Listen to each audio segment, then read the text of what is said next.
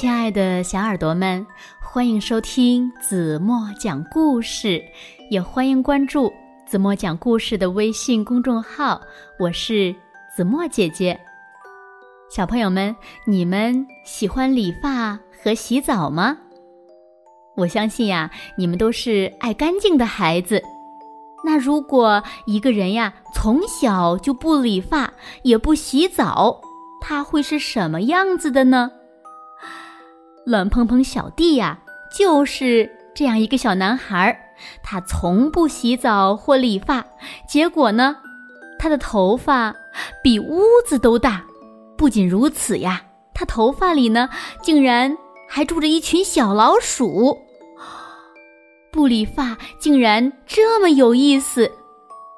别急，让我们一起来听听他的故事吧。那今天故事的名字是《乱蓬蓬小弟》。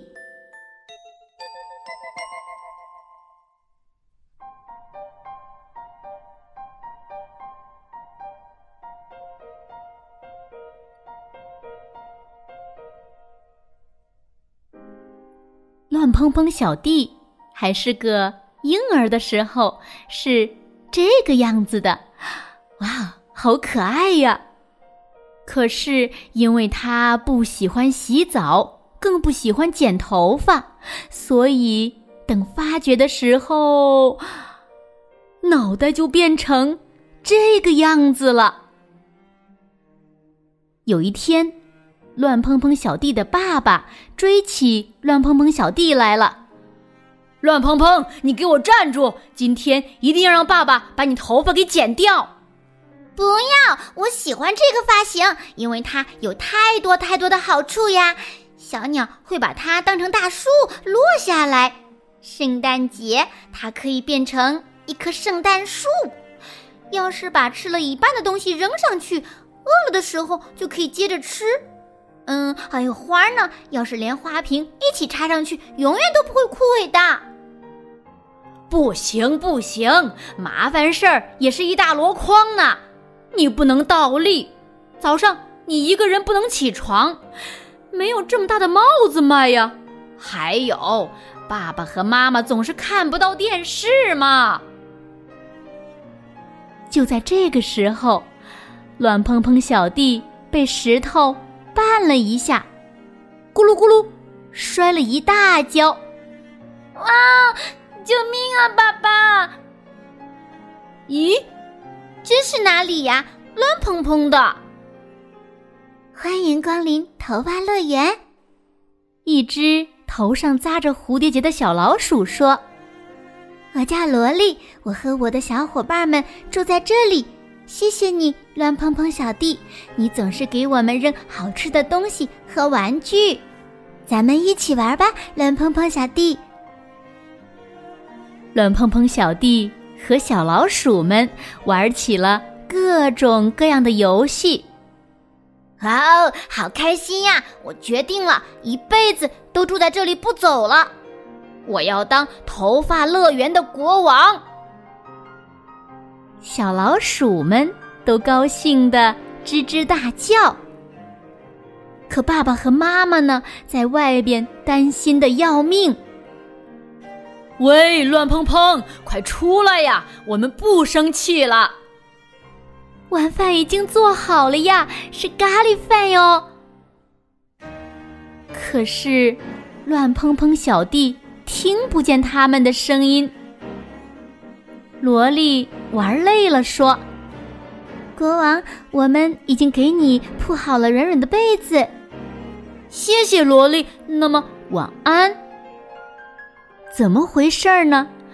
乱蓬蓬小弟开始扭扭捏捏起来，因为他突然想放屁了。嗯，怎么办呢？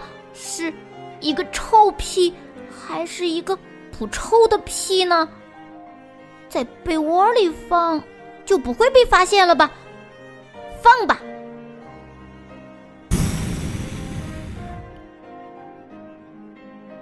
可是，太遗憾了，这是一个好臭、好臭的臭屁！